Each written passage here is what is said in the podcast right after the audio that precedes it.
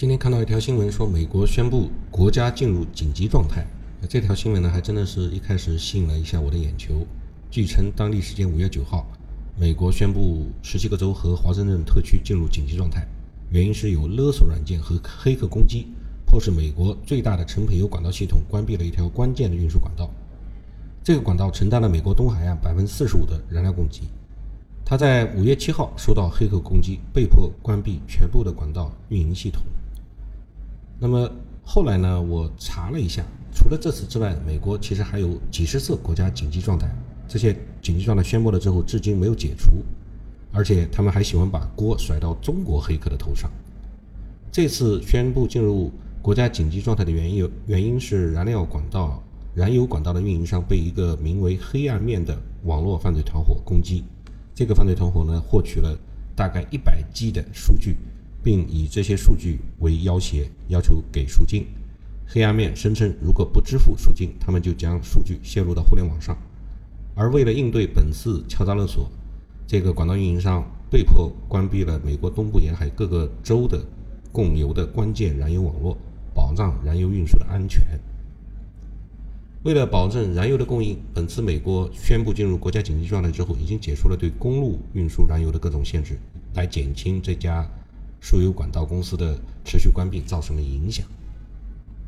不过，美国这个国家和我们中国不一样，它宣布进入国家紧急状态是比较频繁的。尤其是当年，呃，当初也不是当年了，就几个月之前，特朗普的任期之内，就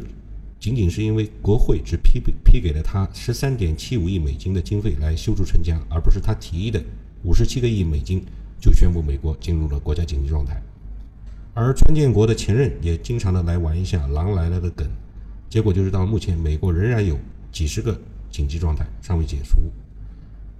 据过呃，据统计，在特朗普之前，一共有七个总统宣布过国家进入紧急状态，包括最近三位的前总统，他们是奥巴马、小布什和克林顿，他们的次数分别为十三、十二和十七，十七次啊，一个总统就十七次。他们三个相对于其他总统宣布紧急状态更为频繁。一般来说呢，国家进入紧急状态的持续时间为一年，但是总统有权利来不断延续这个紧急状态。实际上，在以前总统宣布的国家进入紧急状态的情况之中，目前仍有数十个仍在持续，还没有解除。所以呢，我们认为美国的这次声明对它的本土而言，也就是为了保障燃油运输而已。